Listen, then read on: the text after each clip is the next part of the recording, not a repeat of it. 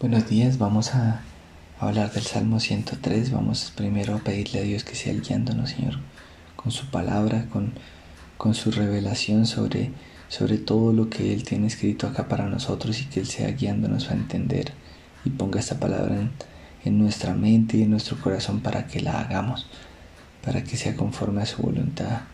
Señor Dios, te pedimos que seas guiándonos, Señor Dios, y que seas tú hablando a nuestro corazón, Señor, y en el nombre poderoso de Jesús no sea palabra de hombre, sino tu palabra, Señor Dios, con la que hable, Señor Dios, y que seas tú, Señor, con tu espíritu en esa palabra orando en nosotros, en el nombre poderoso de Jesús te lo pedimos, Señor.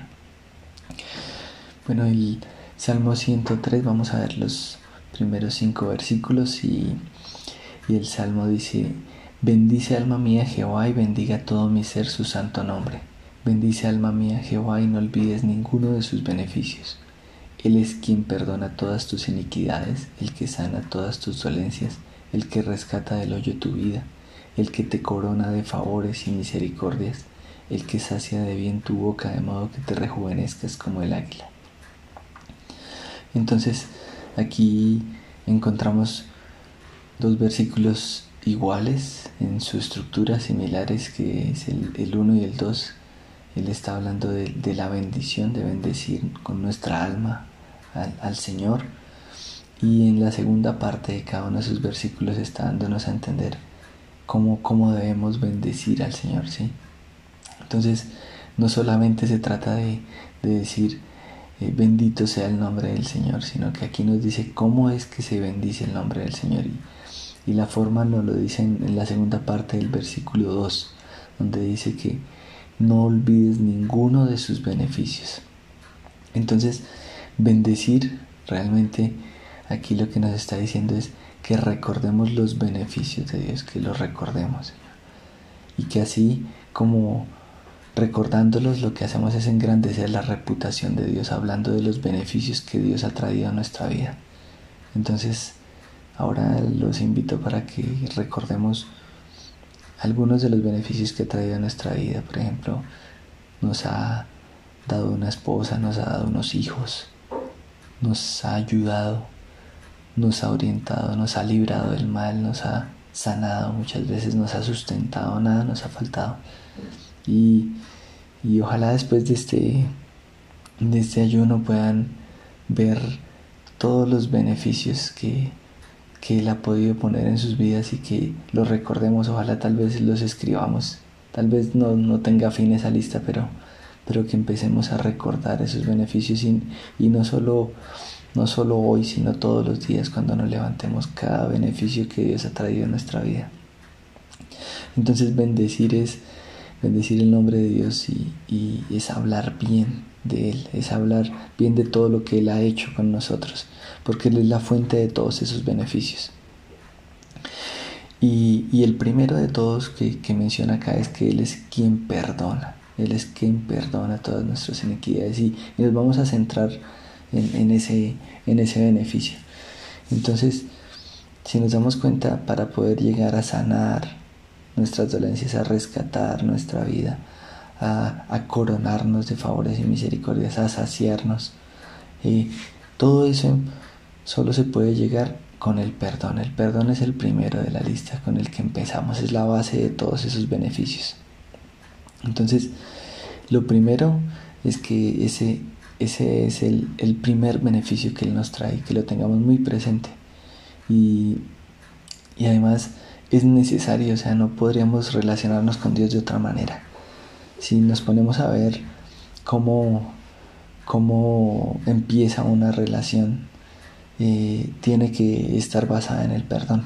¿sí? Y más una relación en principio con Dios, porque Él es perfecto y nosotros somos seres humanos que fallamos. Entonces, ¿cómo podríamos relacionarnos con Él si Él no nos ofrece el perdón? No, no tendríamos manera de hacerlo, no tendríamos forma. Y, esto también nos lleva a pensar que en no solo la relación con Él, sino en la relación con otros, con otros seres humanos, con nuestra familia, con nuestra esposa, con nuestros hijos, el perdón es indispensable también.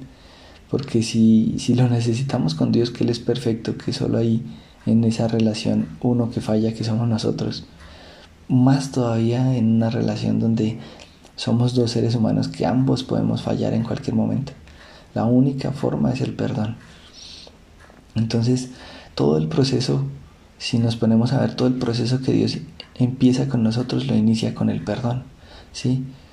Fijémonos en, en lo que pasó con el hijo pródigo. El hijo pródigo eh, estaba sucio con los cerdos allá cuando estaba perdido y, quiso volver a donde el padre y él le tenía un vestido listo, le tenía zapatos, le tenía todo listo, pero él no le iba a poner la ropa encima con, con esas condiciones como estaba. Lo que primero hizo fue seguramente bañarse y organizarse para poder vestir esas ropas.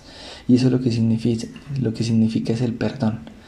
Primero él lo que hizo fue darle un abrazo para recibirlo y, después ya poderlo vestir y poderlo organizar como un hijo suyo. Entonces eso es lo que hace eh, nuestro Señor con nosotros y lo dice en Isaías 1.18 porque dice, venid luego, dice Jehová, y estemos a cuenta. Si vuestros pecados fueren como la grana, como la nieve, serán emblanquecidos. Si fueren rojos como el carmesí, vendrán a ser como blanca lana. Entonces lo primero que Él hace es limpiarnos, limpiarnos y es esa forma de limpiarnos es ponernos ¿sí? en, en, una relación correcta con Él a través del perdón. Entonces, ese perdón es, es, la puerta de entrada, es la puerta de entrada a empezar a, a, recibir esos beneficios de Dios y empezar a estar en relación correcta con Él. Y de hecho, eh, Jesús se llama a sí mismo como la puerta, ¿sí? Él es la puerta por la que entramos, Él es, él es el único nombre en el quien tenemos salvación, no hay otro más, es la única puerta. Y Él dice que que es el camino angosto, no es el ancho. Entonces necesitamos acercarnos a Él primero con el perdón. Es a través del perdón que tenemos entrada. ¿sí? Y, y solo aquellos que tenían la sangre en la puerta fueron los que fueron librados. Así pasó cuando salieron de Egipto. Los que fueron librados de, del juicio de Dios fueron los que estaban con, guardados dentro, ya habían pasado esa puerta y estaban con la sangre en el dintel de la puerta, fueron los que fueron librados. Los demás eh, recibieron el juicio. Entonces tenemos que entrar por la puerta que es Jesucristo y su sangre, que es la que está en el dintel de esa puerta por la que entramos, que es el, ese perdón que Dios nos dio. No hay otra forma de entrar en esa relación con Dios de la forma correcta, solamente es a través del perdón. No intentemos tal vez tener esos otros beneficios porque tal vez en, algunas iglesias, no, no, en la nuestra, pero en algunas congregaciones tratan de, de, hablar de Dios y de sus beneficios como si estuvieran vendiendo los beneficios que a qué tenemos derecho y, y tenemos derecho a muchas cosas pero pero esas cosas solamente podemos acceder a ellas a través del perdón si no hay perdón no podemos acceder a ninguno de esos otros beneficios entonces, esos beneficios eh, realmente empiezan con las relaciones, ¿sí?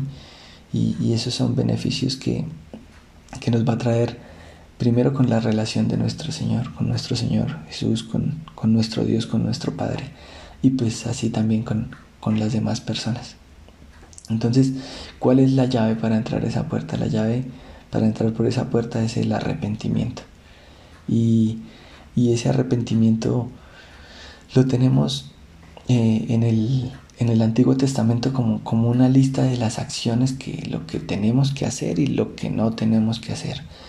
Eh, allí está escrito como la ley, como, como la religiosidad, los requisitos, los mandamientos que debemos seguir, pero entonces están escritos como una letra que, que, no, que no considera las motivaciones del corazón, que es que solamente la acción de detenerse y regresar por el camino, cambiar de rumbo. Eso es lo que significa como ese arrepentimiento en el, en el Antiguo Testamento. Pero en el Nuevo Testamento Dios ya nos amplía mucho más eso y, nos muestra que, que, ese arrepentimiento está relacionado con, con, el cambio de la mente, se relaciona con, con el bautismo. Y, y, lo habla a través de Marcos 1.4 y Lucas 3.3, que donde dice que Juan bautizaba en el desierto y predicaba el bautismo de arrepentimiento para perdón de pecados. Entonces ahí es donde nos relaciona el bautismo con el arrepentimiento. Entonces Eh, en el Antiguo Testamento, como hablábamos, se habla de ciertos aspectos, se enfocaba en cumplir ciertas leyes y así se consideraban aptos para Dios por todo lo que hacían hacia afuera, lo que demostraban, ¿sí? Inclusive algunos hablaban de, de, una serie de normas que ni siquiera Dios había dado, como el lavado de las manos antes de comer, como, como no trabajar en el Shabbat, ni siquiera ayudar a alguien, ni siquiera, como los cuestionó Jesús, ayudar a sus animales si estaban en un vallado metidos porque eso significaba trabajo. Vivían su vida marcada por la ley solamente, inclusive Jesús los llamó sepulcros blanqueados, ¿sí? porque trataban de todo hacerlo para los demás, para, para demostrarse justos ante los demás. Les importaba que el exterior fuera como lo que se notara como correcto, no, no, no se preocupaban porque el hombre interior estuviera en relación correcta con Dios.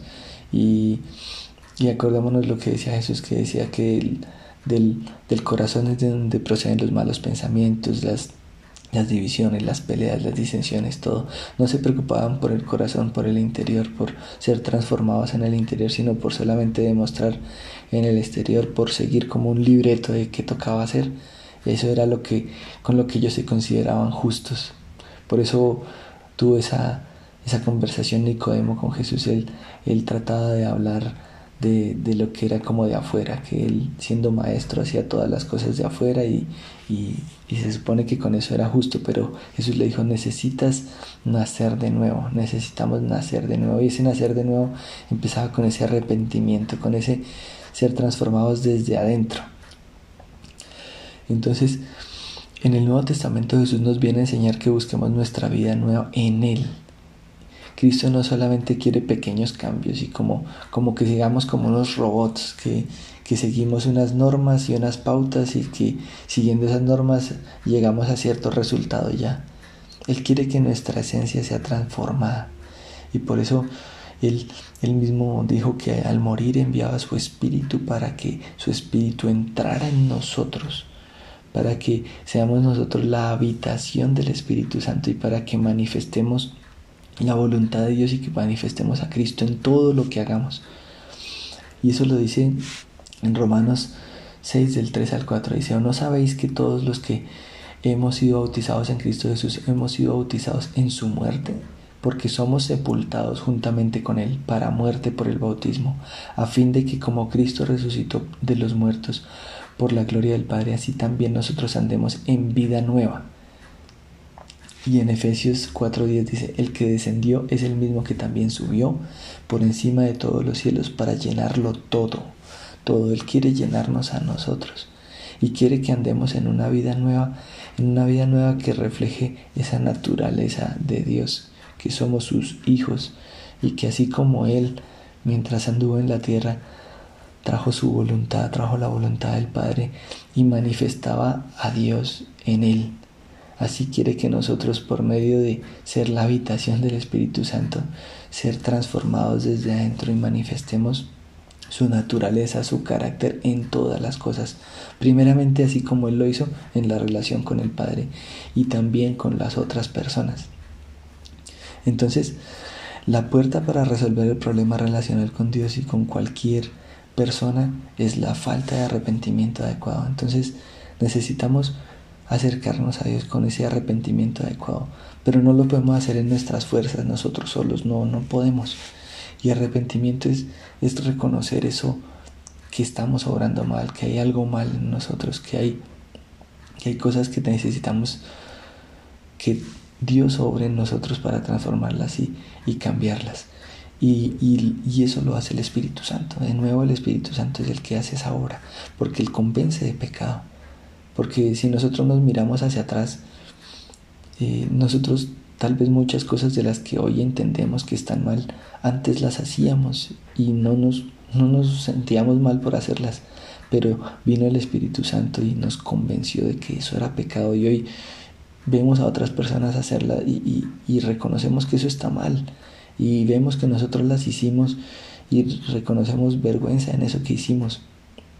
Entonces, ese, esa obra del Espíritu Santo viene a nosotros para ajustarnos a la voluntad de Dios y al propósito de Dios para alinearnos con su palabra, para que ya no tengamos una, un entendimiento como distorsionado, como desviado, sino que nos alinea y nos ajusta a la palabra de Dios para que tengamos un entendimiento conforme a Él.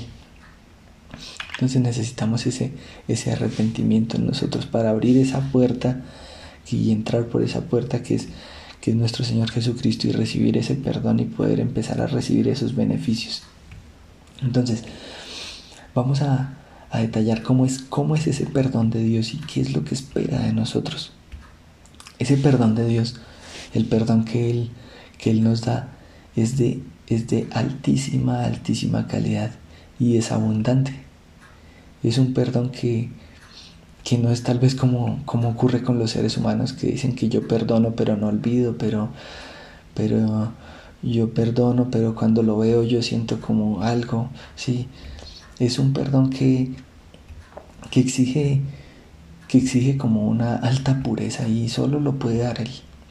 Y, y lo más importante es que él también pide que seamos así nosotros. Y nos lo pide porque somos sus hijos y quiere que reflejemos su naturaleza también en nosotros. Y Él exige, es exigente con el, con el perdón, porque Él mismo nos da el ejemplo de no haber sido mezquino con el perdón con nosotros. Él no nos ha tratado conforme a lo malo que hemos hecho. Al contrario, nos ha tratado con misericordia y con abundancia de su paz, de su amor. Entonces Él pide lo mismo de nuestra parte.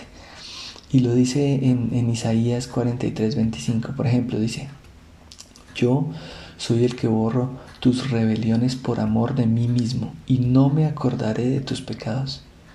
Entonces, eso es lo que también tenemos que hacer nosotros cuando Él nos pide que perdonemos a otros, es para que no nos acordemos de eso y no se lo estemos recordando y, y refregando en la cara lo, que, lo malo que ha hecho, sino que seamos como Él. Olvidemos, perdonemos y olvidemos, pero, pero eso solos no lo podemos hacer. De nuevo, de nuevo es la obra de Él en nosotros a través de su Espíritu Santo la que nos permite alcanzar esa, esa capacidad de perdonar y, no acordarnos más como Él mismo lo hace. También lo dice en el Salmo 86.5, dice, pues tú Señor eres bueno y perdonador, abundante en misericordia para con todos los que te invocan. Y en Lamentaciones 3, 22 al 23 dice, por la misericordia de Jehová no hemos sido consumidos porque nunca decayeron sus misericordias, nuevas son cada mañana, grande es tu fidelidad. Entonces ahí nos muestra que Él es abundante en sus misericordias y perdón, y que su perdón es, como, como decía, de alta calidad. Él no, Él no está como recordándonos lo malo que hemos hecho, sino que ya lo olvidó. Él olvidó porque ya lo dice en su palabra, que olvidó nuestros, borró nuestras rebeliones y no se acordó más de ellas. Entonces, Él también pide que seamos así.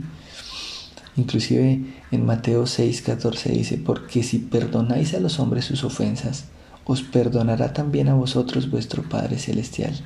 Mas si no perdonáis a los hombres sus ofensas, tampoco vuestro Padre os perdonará vuestras ofensas. Entonces también es un condicional, ¿sí? Él nos está diciendo que, que el, el, que tengamos una buena relación con Él depende que también tengamos una buena relación con las personas. Entonces no podemos pensar en que tengo una mala relación tal vez con un hermano, con un familiar, con alguien de la iglesia y al mismo tiempo voy al Padre y, puedo estar bien con Él. Él aquí dice que, que espera de nuestra parte, así como Él es con nosotros, que nos da ese perdón de altísima calidad y abundante, que también nosotros se lo demos a los demás. Les brindemos de ese perdón del mismo que Él nos ha dado, se lo demos a los otros. Y así vamos a tener una relación correcta con Él y con los demás. De hecho lo menciona en Mateo 5 porque dice, por tanto, si traes tu ofrenda al altar y allí te acuerdas de que tu hermano tiene algo contra ti, fíjense en esta frase, en esta frase dice, de que tu hermano tiene algo contra ti, no tú contra tu hermano, sino que otra persona tiene algo contra nosotros. Dice, deja allí tu ofrenda delante del altar, anda, reconcíliate primero con tu hermano, entonces ven y presenta tu ofrenda. Entonces fíjense en lo que dice aquí. Mateo 5, 23 y 24 dice que Dios está poniendo la expectativa de la reconciliación y la solución en el ofendido, no en el ofensor, en el ofendido. Y, y lo hace porque, porque es la persona que lo está buscando en ese momento, la persona que quiere agradarlo, está allá llevando la ofrenda. Si no estuviera llevando la ofrenda es porque no le interesa la relación con Dios. Pero si, si está ya llevando la ofrenda es porque está interesado en agradar a Dios. Entonces, a ese que está interesado en agradar a Dios, a ese Dios le está pidiendo que se acuerde y que vaya. Y si alguien tiene alguna ofensa, alguna molestia contra él, que él vaya y se reconcilie. Entonces, es, es algo que, que pronto no encontramos lógico porque uno espera que el que el que causó el dolor, el que causó la ofensa, sea el que se acerque a pedir perdón. Pero aquí está diciendo Dios que debe ser al revés. Y tiene sentido porque el otro, si ofendió tal vez, ni siquiera está en la iglesia, ni siquiera está buscando de Dios, ni siquiera le interesa. Entonces, Él está pidiendo que al que lo busca, ese sea el que se vaya a, buscar al, al que lo ofendió y busque la reconciliación. ¿Por qué? Porque aquí dice Dios que no recibe de alguien una ofrenda cuando hay relaciones rotas o enfermas. ¿Por qué? Porque Él también dice que, que anhela que tengamos paz entre nosotros. Eso lo dice en Hebreos 12, 14. Dice, busquen la paz con todos y la santidad sin la cual nadie verá al Señor. Entonces, Él desea que, que entremos por esa puerta. ¿sí? Y, y como como lo decíamos al principio, esa es la parte, la base sobre la que se construye ese edificio, ese proceso que Dios tiene con nosotros arranca ahí. Esos son los fundamentos, esos son los cimientos. Es el perdón. Y el perdón es a través del Señor Jesucristo. Y por eso dice que Él es la piedra. Él es la piedra angular sobre la que Él edificó su iglesia. Si no hubiera, si no hubiera ese fundamento, si no estuviera Jesucristo, no, no habría iglesia, no tendríamos nada. Entonces, a través del Señor Jesucristo es que Él empezó a edificarnos. Y por eso esa es la puerta de entrada y es el cimiento, es a través de Él que tenemos perdón y una relación correcta para con Dios. Entonces, primero que todo, el perdón de Dios es lo primero, es lo primero en lo que debemos centrarnos y, enfocarnos en tener una relación con Él a través del Señor Jesucristo, recibiendo de su perdón. Y la llave es, es el arrepentimiento. Entonces, es reconocer y, reconocer a través de su Espíritu Santo lo que hemos hecho mal y buscar que desde el interior tengamos un cambio para con Dios. No solamente para que los demás lo vean, sino para que Dios lo vea, nuestro Señor lo vea, que sea algo que perdura, que sea desde adentro por medio de su Espíritu Santo. Y, y lo segundo es que ese perdón trae sanidad a mis relaciones. Primeramente la relación con Dios porque estaba rota. Y, ahora a través del Señor Jesucristo tengo, tenemos entrada para con Él, para poder acercarnos a Él. Y lo tercero es que ese perdón de Dios lo recibimos para darlo a los demás. Es para darlo a los demás. Porque, como hablábamos al principio, es indispensable el perdón para la relación con los seres humanos.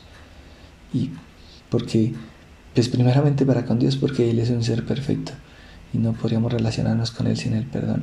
Y más aún con los otros seres humanos, con nuestra familia, porque así como nosotros ellos pueden fallar. Entonces que lo primero que esté en nosotros sea el, el ofrecerles perdón, así como, como Él nos lo ofreció a nosotros desde el principio. Entonces vamos a orar y pedirle a Él que sea guiándonos y recordándonos, como decía ahí, si tal vez alguien tiene algo contra nosotros para que vayamos, nos acerquemos y le pidamos perdón. O tal vez nosotros hasta tengamos cosas contra otros. Entonces vamos a pedirle al que nos guíe. Padre, venimos ante ti, Señor nuestro, nuestro Padre Celestial, y queremos, queremos pedirte que nos guíes con tu Espíritu Santo, que nos recuerdes si hay algo que está en nuestro corazón hacia otra persona, algo, un sentimiento negativo, equivocado, Señor Dios algo que no nos permita tener paz con otra persona, con la familia, o tal vez de otra persona hacia nosotros, y te suplicamos que nos guíes para, para estar reconciliados, para estar en paz contigo primeramente y con las demás personas. Y que nos des de tu perdón así como, como tú nos perdonas. Que podamos ir a los demás, a, a nuestra familia, a aquellas personas que tal vez lastimamos o que nos lastimaron, Señor. Y ofrecerles ese perdón. Y darles ese perdón y también recibirlo de ellos, Señor Dios. Para que tengamos paz así como lo recibimos de ti. Y que lo hagamos con mansedumbre, con humildad que lo hagamos, Señor Dios, como dices tú, en obediencia a ti, buscando la paz con todos, Padre. Te lo pedimos en el nombre poderoso de Jesús. Guíanos, Padre, que, que nos ayudes a estar en paz con todos, porque tú dices que inclusive nos haces estar en paz con, con los enemigos, porque tú, Señor, eres un Dios bueno y nuevas son tus misericordias todos los días. Te damos gracias, Padre, por esto que nos enseñaste. Te pedimos que nos guíes a ponerlo en práctica. Y no solo para recibir ese esa entrada y restaurar esas relaciones, sino también para ir y darte gracias por esos beneficios y reconocerte, porque tú eres el que nos da todos los beneficios. Reconocer que tú eres el que nos perdona, el que nos sana, el que nos saca del hoyo, el que nos llena de favores y misericordia, el que nos sacia y nos permite tener satisfacción y gozo en todas las cosas. Porque de ti viene, Señor Dios, la vida y queremos vivirla conforme a tu Espíritu Santo. Te lo pedimos, Padre, en el nombre poderoso de Jesús. Lo que hemos hecho ahora mismo. Amén. Amén.